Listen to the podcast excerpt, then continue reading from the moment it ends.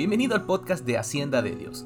Esperamos que esta palabra sea de mucha bendición para tu vida. Recuerda tener papel y lápiz para tomar nota porque siempre puedes compartir tú también la palabra de Dios. Y recuerda, somos Hacienda.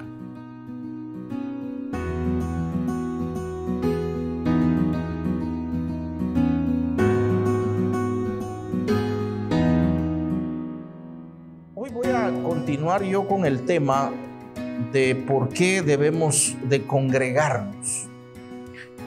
El año pasado, mis hermanos, y todavía este año estamos viviendo las secuelas de un año muy difícil, ¿verdad? Un año de pandemia, un año de enfermedad, un año de muchas muertes. Fue un año complicado, un año difícil, ¿verdad? Y por la gracia y misericordia de Dios estamos todos aquí. Nuestra vida cambió de la noche a la mañana, muchas cosas que antes hacíamos, tuvimos que renovar la forma de hacerlas, ¿verdad? Tuvimos que cambiar, tuvimos que adaptarnos. La adaptabilidad es algo que nosotros debemos de practicar, porque si no nos adaptamos, pues tenemos la tendencia a desaparecer o a morir. Todo aquello que no se transforma tiene la tendencia de morir, ¿verdad? O de desaparecer. Por ejemplo, las mamás, el año pasado y muchas de ellas todavía hoy, tienen en sus casas a sus hijos y tienen que darles clases vía internet, clases virtuales. El otro día estaba mi esposa en una reunión Zoom con unas discípulas y estaba ella ahí, ¿verdad? En su reunión cuando mi nieto de cuatro años apareció en la cámara y les dijo a todas las señoras que estaban ahí, hola chonchas. Y salió corriendo y se fue. ¿Verdad? Y nos hemos tenido que acostumbrar a ese tipo de cosas. Porque, porque tenemos ahora los niños en la casa. Imagínense decirle chonchas a las señoras.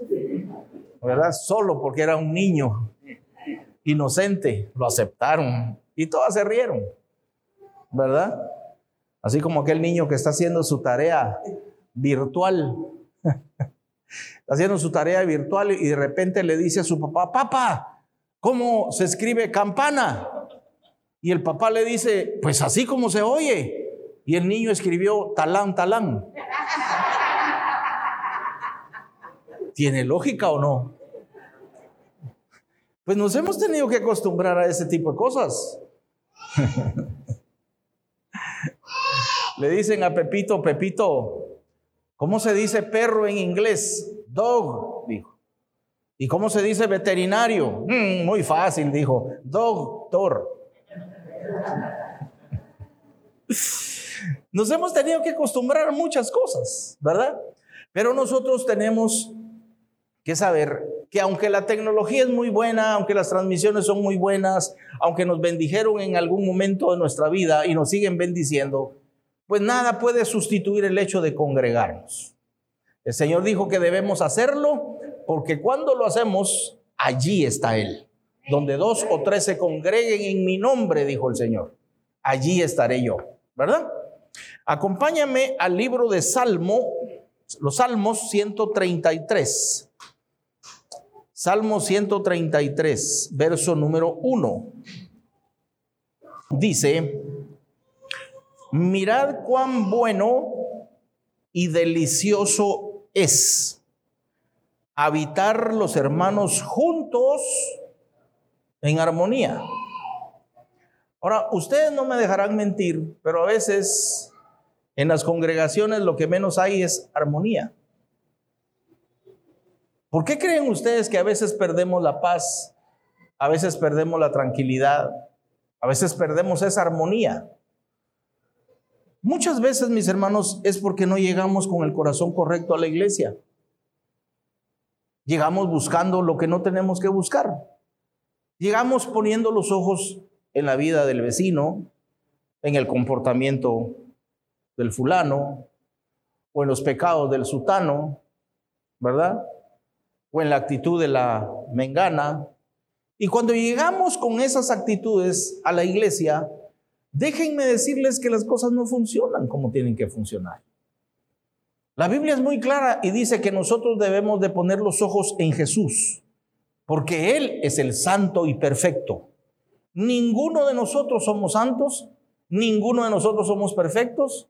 Entonces, si ninguno somos perfectos, ¿por qué me voy a fijar yo en tu vida?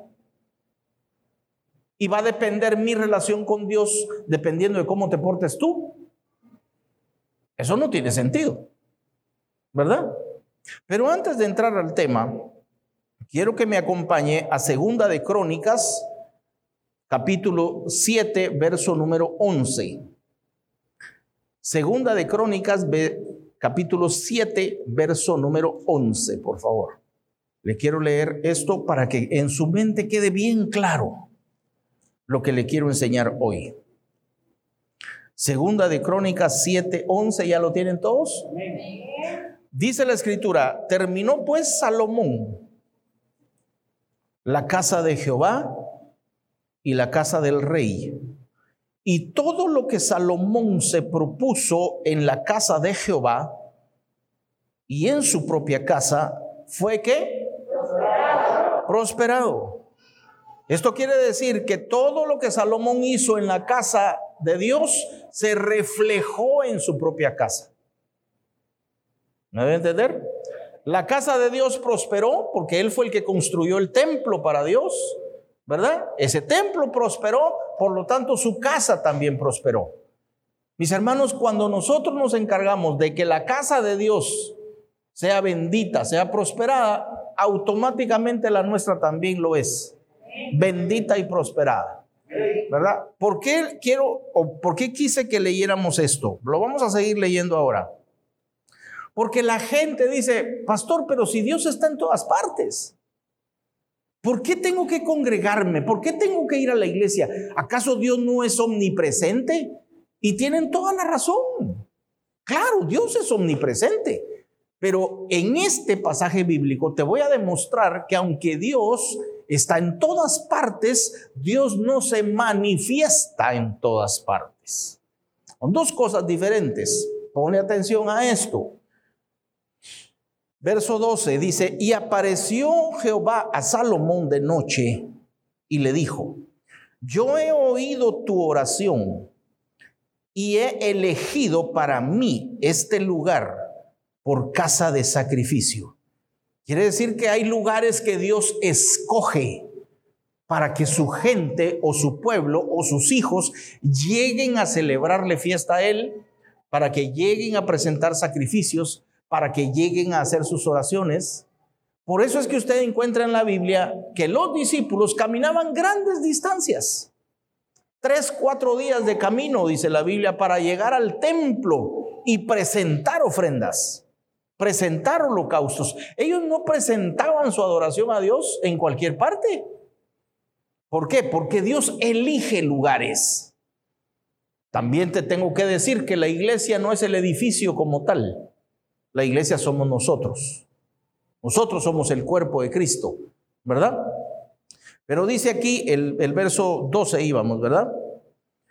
Yo he oído tu oración y he elegido para mí este lugar por casa de sacrificio. 13. Si yo cerrare los cielos para que no haya lluvia, eso significa hambre, porque si no hay lluvia no hay comida. Y si mandare a la langosta que consuma la tierra, eso significa escasez. Y si enviare pestilencia a mi pueblo, eso significa enfermedad. Y luego en el 14 dice, pero si mi pueblo se humillare en ese lugar, ese lugar que Dios escogió, ¿verdad? Ese lugar que Dios prosperó.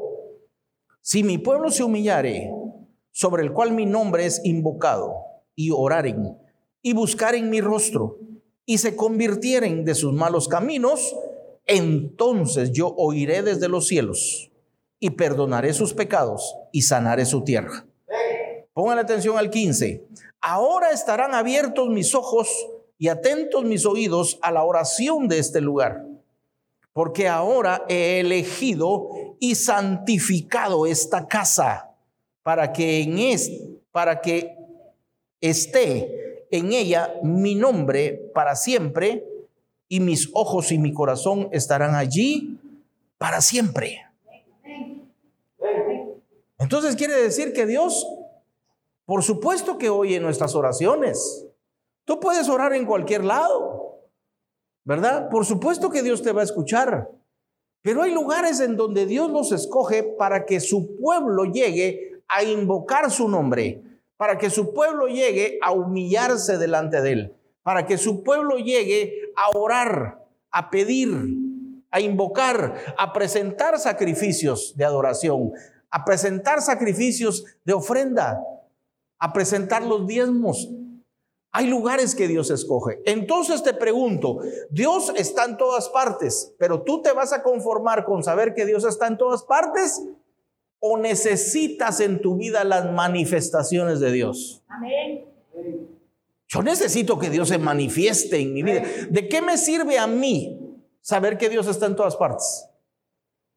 Si no voy a experimentar en mi propia vida las manifestaciones de Dios. ¿Cuáles son las manifestaciones de Dios? Yo quiero que Dios en mi vida se manifieste con paz, con tranquilidad, que se manifieste poniéndome pan sobre mi mesa, que se manifieste a través de mi trabajo. Yo quiero experimentar las manifestaciones de Dios teniendo un buen matrimonio con mi esposa, teniendo paz con mis hijos, teniendo paz en el vecindario.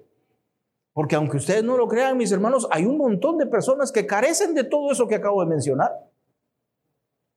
Para nosotros es muy normal tener pan sobre la mesa, porque Dios no lo provee. Para nosotros es normal con mi esposa, después de 34 años de casados, tener un matrimonio lleno de paz, de armonía y de tranquilidad. Estamos más que acostumbrados a eso. Pero hay personas que no gozan de eso. Y Dios puede manifestarse a través de tu matrimonio. Dios puede manifestarse a través de la relación con tus padres. Por supuesto. Entonces, vamos a saber que Dios está en todas partes. Amén. Pero ¿y qué pasa? ¿Qué beneficio hay en saber que Dios está en todas partes? El beneficio está en que Dios se manifieste a mi vida. ¿Cómo se manifiesta Dios? A través de leer su palabra, a través de congregarnos, a través de estar en comunión con Él, porque lo único que Dios busca es tener una relación contigo. ¿Verdad? Te voy a poner este ejemplo porque quiero que quede bien claro por qué nos congregamos, por qué debemos hacerlo y por qué debemos atesorar el día del Señor. Nosotros no podemos por cualquier motivo, por cualquier razón dejar de venir a la iglesia. No, no, no, atesoremos, amemos el hecho de congregarnos como iglesia. ¿Por qué? Porque aquí es donde Dios nos va a bendecir, mis hermanos. Aquí es donde Dios nos va a oír. Aquí es donde Dios nos va a socorrer. Y también déjame decirte, aquí es donde Dios te va a corregir. Aquí es donde Dios te va a enderezar los pasos, te va a enmendar la plana. La semana pasada yo te decía, la vida allá afuera te va a enseñar de otra manera. Pero aquí adentro Dios te va a enseñar con amor, con disciplina, con misericordia, con empatía, con bondad. ¿Verdad? Entonces te voy a poner este ejemplo. Suponte que yo te veo a ti en la calle, a cualquiera de ustedes. Buenos días, caballero. Buenos días, señora. Y no paso de eso. Que le vaya bien, mucho gusto, adiós. Somos amigos, somos conocidos. No pasa nada. Pero ¿qué pasa si tú o alguno de ustedes todas las semanas llega a mi casa? Yo te paso, yo lo paso adelante a mi sala, le doy cafecito, me pongo a platicar con usted. ¿Qué implica eso? Eso implica otro nivel de relación, ¿sí o no? Eso significa que tenemos una relación y que nos conocemos. Porque no podemos conocer a alguien sin, relacionarnos con ese alguien. ¿Cómo podría yo haber conocido a mi esposa si no me relacionaba con ella? Claro, empezamos teniendo una relación de amistad. Después se enamoró de mí locamente. ¿Verdad? Eso fue inevitable para ella. Pero yo también de ella. ¿Verdad? Entonces, si no nos relacionamos, ¿cómo nos podemos llegar a conocer? Lo mismo pasa con Dios. Cuando tú vienes aquí a la casa del Señor, estás diciendo, Señor, yo quiero tener una relación contigo. Yo quiero conocerte más. Yo quiero saber de tu inteligencia, de tu sabiduría. Yo quiero que te manifiestes en mí. No sé si me doy a entender. Son diferentes niveles de relación. Entonces, cuando nosotros nos congregamos, cuando nosotros venimos a la iglesia, estamos provocando que Dios se desborde en bendecirnos. Porque lo único que Dios quiere, mis hermanos amados, es tener una relación con sus hijos. Qué triste es para todos aquellos padres que tienen a sus hijos muy lejos, que nunca los miran, porque todo buen padre anhela la presencia de sus hijos, ¿o no? Claro. Entonces, Dios es igual. Dios desea tener una relación contigo, ¿verdad? ¿Me estoy dando a entender? Ahora, acompáñame por favor a Hebreos capítulo 10, verso 23. Hebreos 10, 23. Dice la escritura, mantengamos firme sin fluctuar la profesión de nuestra esperanza, porque fiel es el que prometió. Y considerémonos unos a otros para estimularnos al amor y a las buenas obras. Diga conmigo estimularnos. Vienes a la iglesia a estimular a tu vecino, a estimular al consiervo, a estimular a la persona que tienes a la par. Nos estimulamos a las buenas obras y nos estimulamos al amor. Ustedes no se imaginan lo, lo estimulante que para mí es estar aquí hoy con ustedes. Qué triste sería que yo estuviera predicando aquí, que el salón estuviera vacío. Pero ustedes me estimulan a mí para qué? Para seguir haciéndolo. Porque esto es lo que Dios me mandó a hacer. Entonces, dice aquí, 24, y considerémonos unos a otros para estimularnos al amor y a las buenas obras, no dejando de qué? De congregarnos, como algunos tienen por costumbre, sino exhortándonos y tanto más cuando veis que aquel día se acerca. ¿Cuál es aquel día? ¿Podría ser la venida del Señor? Claro. Pero también podría ser el día que tú partas a la presencia del Señor. No tenemos comprada la vida ninguno. Las dos cosas podrían pasar. Te voy a leer la versión de la, de la Biblia Internacional. Del mismo pasaje. Dice, mantengamos firme la esperanza que profesamos porque fiel es el que hizo la promesa.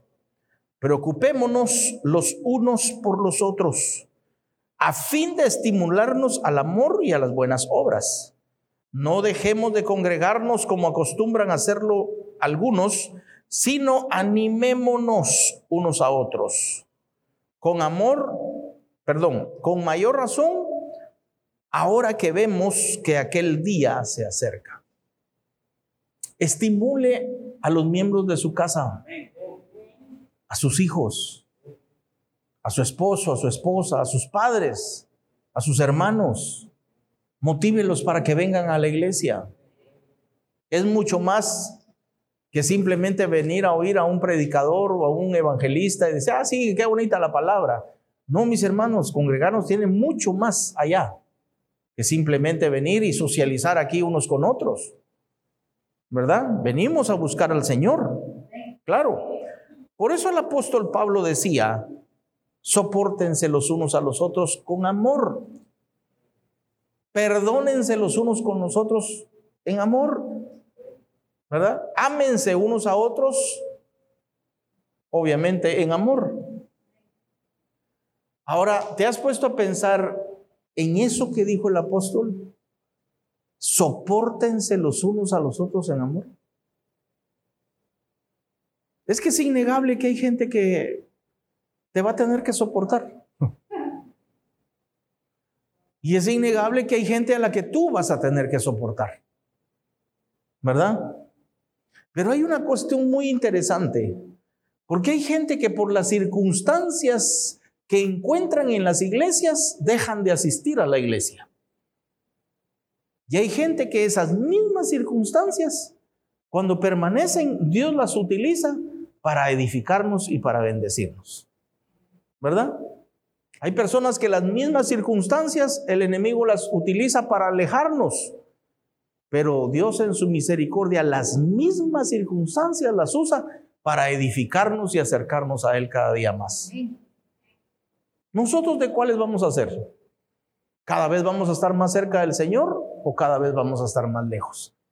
Y esto, por favor, no creas que te estoy hablando de volverte evangélico o de volverte católico. Yo no vine a hablarte de religión. Yo vine a hablarte de una relación que se da cuando nos congregamos. Cuando nos congregamos, el Señor utiliza el hecho de que estemos aquí congregados para formar nuestro carácter. Mire, quiero que lea conmigo este pasaje, Mateo 18, 20, por favor. Mateo 18, 20. Dice la escritura, porque donde están dos o tres congregados en mi nombre, allí estoy yo, dijo Jesús, en medio de ellos. Entonces se le acercó Pedro y le dijo, Señor, ¿cuántas veces perdonaré a mi hermano que peque contra mí? ¿Hasta siete? Y Jesús le dijo, no te digo hasta siete, sino aún hasta setenta veces siete. Fíjate, Jesús les dice a sus discípulos, miren muchachos, donde dos o tres de ustedes se congreguen en mi nombre, allí voy a estar. Es una promesa que Jesús nos hizo. Entonces Pedro, que era el más chispudo de todos los discípulos, la vio venir. La vio venir, ¿verdad? Él intuyó lo que el Señor estaba diciendo. Y seguramente Pedro dijo, Señor, nos están mandando a congregarnos, aquí van a sonar los tunazos. Porque donde hay gente hay conflictos, donde hay gente hay fricciones, donde hay gente hay problemas. Porque cada uno de nosotros somos un problema, mis hermanos. ¿Es cierto o yo estoy hablando mentiras aquí? ¿Verdad que sí? Y en la iglesia, en la congregación, se da una hiper archi mega sensibilidad que no debe de existir entre nosotros. La gente deja de venir a la iglesia porque el pastor no me dio la mano el domingo. Porque no me, nadie me llamó para mi cumpleaños. Maté un cochito y nadie vino. Eso sí no es. ¿Ah? Pero la gente es muy sensible a veces en las iglesias. ¿Verdad? La hermana le hizo una mala mirada y ya no llego.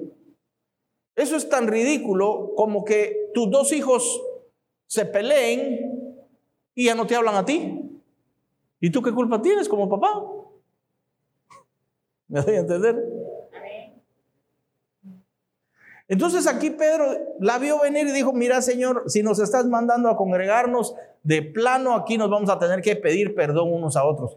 Lo interesante es que Pedro dijo, ¿hasta cuántas veces voy a tener que, pedir, eh, eh, que perdonar a aquel que me ofende? No dijo, ¿hasta cuántas veces me van a tener a mí que perdonar cuando yo ofenda? Es que esa es una cuestión de doble vía. Nos perdonamos unos a otros. Nos soportamos unos a otros. Y nos amamos unos a otros. ¿Verdad? Ahora, ¿por qué Dios permite ese tipo de cosas en su iglesia, en su casa? Si aquí se supone que todos somos santos, impolutos y perfectos. Solo nos falta la aureola y las alas. Mis hermanos, las iglesias están llenas de pecadores. Todos somos pecadores. Tenemos la idea incorrecta de creer que las iglesias están llenas de gente santa. Y eso no es correcto. Te lo digo porque tenemos que tener el corazón correcto a la hora de congregarnos. ¿Verdad?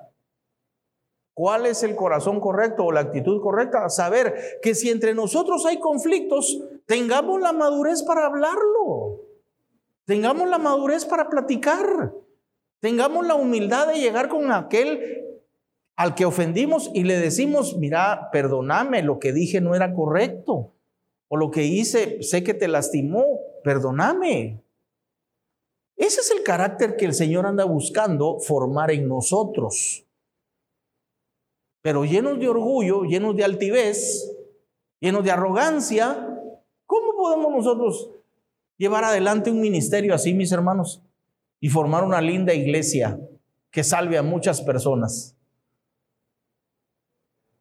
Primero cambiamos nosotros, después cambian todos los demás. Claro que no somos lo que deberíamos de ser, pero tampoco somos lo que éramos antes. ¿Verdad? Entonces, cuando nosotros venimos a la iglesia, dice la Biblia que nuestros ojos deben de estar puestos en Jesús. Ve conmigo a Hebreos 12, por favor. Hebreos capítulo 12, verso 2. Dice la escritura eh, en la que tú tienes en tus manos, si es la reina Valera, Dice, ¿tenés la reina Valera ahí, René? ¿Cómo dice? Puesto los ojos en Jesús. Puesto los ojos en Jesús, el autor y consumador de la fe. Ahí. Puesto los ojos en Jesús, el autor y consumador de la fe. Cuando venimos a la iglesia, ¿en quién tenemos que tener puestos los ojos? En Jesús, el autor y consumador de la fe. Diga conmigo, cuando venimos a la iglesia, ¿en quién tenemos que tener puestos los ojos? En Jesús, el autor y consumador de la fe. Esa es la actitud correcta. Si tú vienes a la iglesia y te congregas en la iglesia poniendo tus ojos en mí, yo te puedo fallar. Si tú vienes a la iglesia poniendo tus ojos y tu esperanza en tu líder, tu líder te puede fallar. Pero Jesús nunca te fallará. Porque nosotros somos personas comunes y corrientes, que Dios tiene misericordia y por eso nos usa. Pero eso no significa que seamos perfectos. Yo me puedo equivocar y constantemente me equivoco. Y si en algún momento te he ofendido con mis palabras, con mis acciones, desde este púlpito te pido perdón. ¿Mm? Porque no soy perfecto. Jesús en su misericordia me usa para predicar la palabra. Pero eso no significa que no pueda cometer errores. Mira lo que dice. Te voy a leer la versión internacional del mismo pasaje. Fijemos la mirada en Jesús el iniciador y perfeccionador de nuestra fe, quien por el gozo que le esperaba soportó la cruz, menospreciando la vergüenza que ella significaba. Y ahora está sentado a la derecha del trono de Dios. Los conflictos, los pleitos, los celos, las iras, las contiendas que se dan en las iglesias son las armas que Satanás y el enemigo usa para alejarte de Dios. No permitas que eso suceda. No permitas que eso suceda. Ahora, si tú vienes a la iglesia poniendo tus ojos en mí, te pregunto, ¿yo morí por ti? yo fui crucificado por ti, yo soy quien te perdona tus pecados, yo soy el que derramó mi sangre por amor a ti. No, yo no hice nada de eso. Fue Jesús el que lo hizo. Entonces, si Jesús lo hizo, ¿por qué me voy a alejar yo de ese hombre que dio la vida por mí, que perdonó mis pecados, porque tengo problemas con alguien más dentro de la congregación? A mí lo que me corresponde es imitar a aquel que dio la vida por mí. Que aún estando en el martirio, aún estando crucificado, le decía al Padre, Padre, perdónalos porque ellos no saben lo que están haciendo. ¿Acaso no es eso lo que el Señor busca formar en nosotros? Ese carácter es del que Él quiere formar en nosotros. Corazones llenos de perdón, de misericordia, de empatía.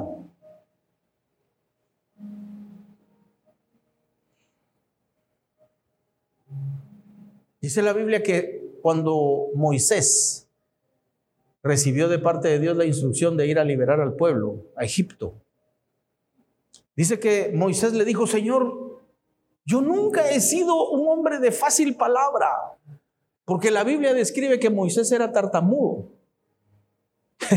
y a veces uno se pregunta por, qué Dios utiliza a la gente menos capacitada para determinadas tareas.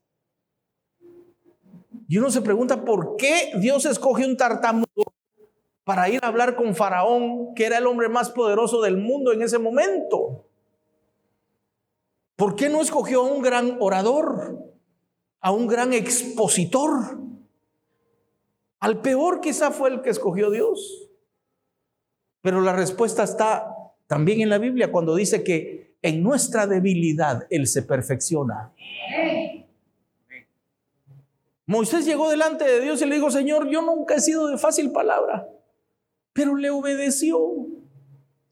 Y mira lo que dice, acompáñame a Hebreos 11:27. Allá atrásito. Hebreos 11:27.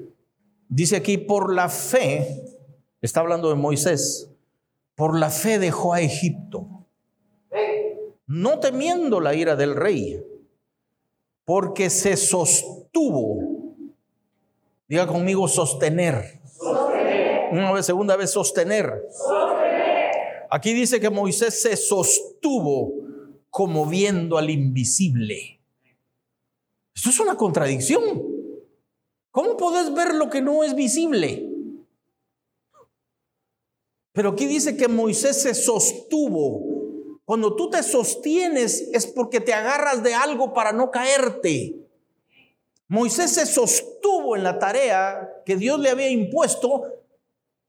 De la única forma que lo pudo hacer es viendo al que es invisible. Ahora, ¿no es eso la fe? la certeza de lo que se espera y la convicción de lo que no se ve. Cuando venimos a la iglesia, mis hermanos, vengamos con la actitud correcta, puestos los ojos en Jesús, puestos los ojos en aquel que no es visible, pero todos sabemos que está. Porque Él lo prometió, donde dos o tres se congreguen en mi nombre, allí voy a estar. Es la única forma de poder permanecer en una congregación. Es la única forma. Porque si empezamos a ver las circunstancias que nos rodean, nos va a pasar lo que le pasó a Pedro. Pedro, dice la escritura, que caminó sobre el agua en medio de la tormenta cuando puso sus ojos en Jesús. Cuando desvió su mirada y empezó a ver las olas, el viento contrario, la tempestad, la lluvia, se hundió. Si nosotros mantenemos la mirada puesta en Jesús, en el invisible, las circunstancias no importan. A que aquel dijo, que aquel me criticó, que aquel hizo, que aquel... ¿Qué importa? Bendito Dios por ellos porque están formando mi carácter. Yo los perdono. Cero bolas, decimos en Chapín, ¿va? Buen Chapín. Cero bolas. Ah, es que el fulano dijo, es que la fulana dijo. Hay que se arregle él, él o ella con Dios. Usted arréglese con Dios. Yo me tengo que arreglar con Él. ¿Verdad? Salmo 73, 1. Mira lo que dice el salmista 73.1. Dice el salmista, ciertamente es bueno Dios para con Israel, para con los limpios de corazón. En cuanto a mí, pone atención, en cuanto a mí, casi se deslizaron mis pies, por poco resbalaron mis pasos porque tuve envidia de los arrogantes viendo la prosperidad de los impíos. ¿Qué está diciendo aquí el salmista? Puse mis ojos en la gente y casi me resbalo. Casi pierdo mi relación contigo, Señor. ¿Por qué? Por envidioso. Porque me di cuenta que los que no quieren nada contigo, esos prosperan. ¿verdad? Y me llené de envidia. Aquí dice, porque tuve envidia de los arrogantes, viendo la prosperidad de los impíos, viendo la prosperidad de los pecadores. Eso no es asunto tuyo. Ah, que la fulana aquí levanta las manos en la iglesia, pero tiene dos maridos. ¿Y a ti qué te importa? Ah, es que aquel eh, dice que es cristiano, pero yo lo vi bien borracho el otro día. ¿Y a ti qué te importa? Vuelvo a la pregunta, ¿diste tú la vida por él? ¿Pagaste tú por sus pecados?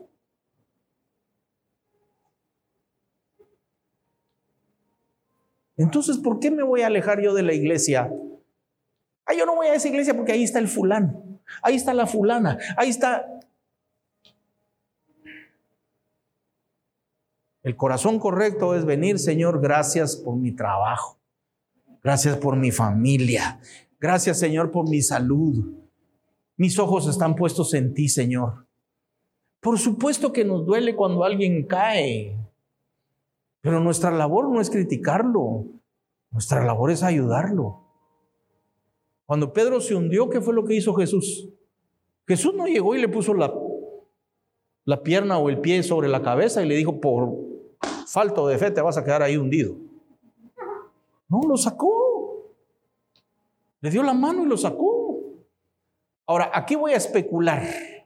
No lo dice la Biblia, pero voy a especular un poquito. La Biblia no dice si Pedro caminó dos, tres pasos o fueron veinte, o no dice la distancia que caminó, solo dice que caminó. Pero la Biblia describe que se hundió.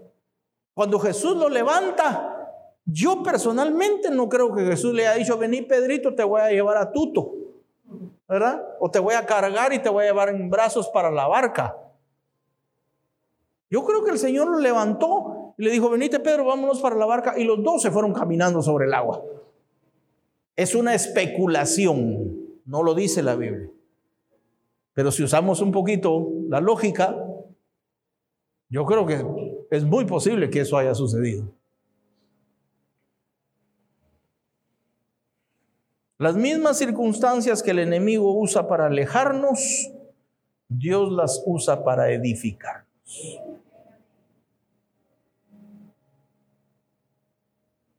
El otro día tuve la bendición de escuchar a mi pastor y dijo algo que me impactó. Y él dijo, yo como constructor, o a mí como constructor, dijo, hay tres cosas que me gustan. Las puertas, las escaleras, las gradas y los puentes. Las puertas, dijo, porque es el lugar donde le das la bienvenida a tus amigos, a tus seres queridos, o le das la bienvenida a las personas que estás conociendo. Las escaleras me gustan, dijo, porque tienen la capacidad de unir dos niveles. Porque siempre habrán personas en niveles más altos, pero también en niveles más bajos que el nuestro. Y los puentes, porque tienen la capacidad de unir dos puntos distantes. Y concluyó diciendo, es tiempo de que nosotros abramos puertas de amistad, de amor entre nosotros mismos. Es momento de construir escaleras, gradas, de tolerancia, de empatía entre todos nosotros. Y es momento de tender puentes de misericordia y de bondad. Si nosotros venimos con ese tipo de pensamientos a la iglesia, mis hermanos, Dios va a levantar aquí en Puerto Barrios una iglesia gloriosa. De hombres y de mujeres llenos de la gracia del Señor. Llenos del favor de Dios. No perfectos, pero sí llenos de la gracia del Señor. Y con esto termino. En una universidad, un catedrático les dijo a sus alumnos, quiero que hagamos una dinámica, y les entregó un globo, una vejiga, A todos los alumnos. Eran bastantes los alumnos. Y a todos les dio un globo. Y les dijo, ahora inflenlo. Ahora, ya inflado, escriban su nombre en el globo. Luego les dijo a todos los alumnos, vénganse y se los llevó a un salón vacío. Ahora suelten los globos, les dijo. Y todo el mundo soltó los globos. Ahora revuélvanlos. Y todo el mundo revolvió los globos. Y luego el maestro les dijo, les doy cinco minutos para que cada uno encuentre su propio globo. Llegaron los cinco minutos y no hubo uno solo que pudiera encontrar su globo. Y luego les cambió la instrucción y les dijo, ahora tomen cualquier globo, el que esté cerca, y busquen a la persona que escribió su nombre en ese globo. Para sorpresa del catedrático, en menos de tres minutos todos tenían su respectivo globo. Y al final les agregó y les dijo, la felicidad es como esos globos. Si cada quien busca la suya, nunca la encontrarán. Pero si buscamos la de los demás, encontraremos la nuestra. Dáselo fuerte.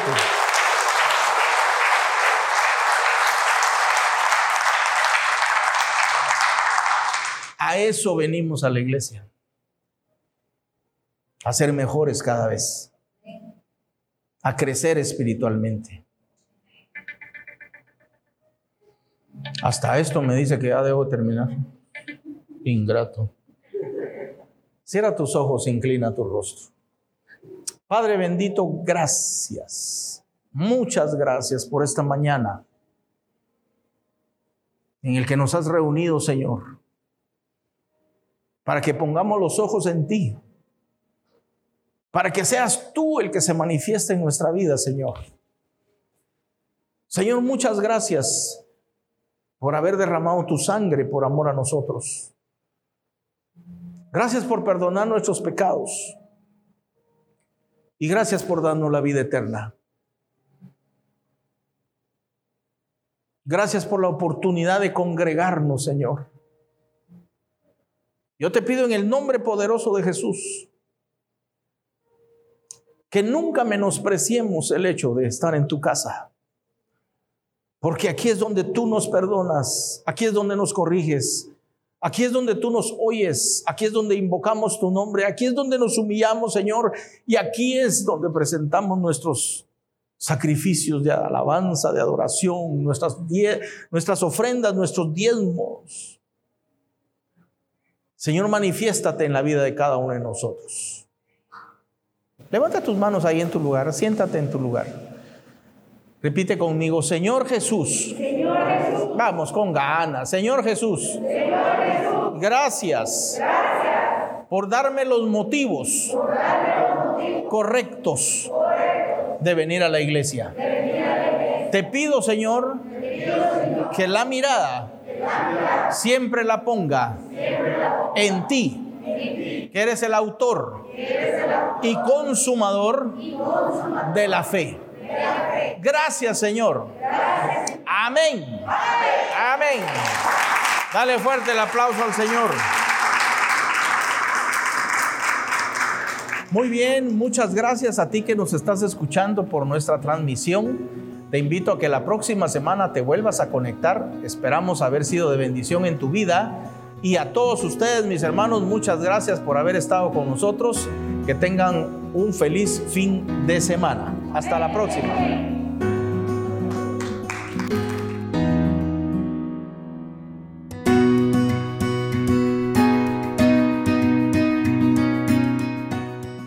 Esperamos que esta palabra sea de mucha bendición para ti y tu familia.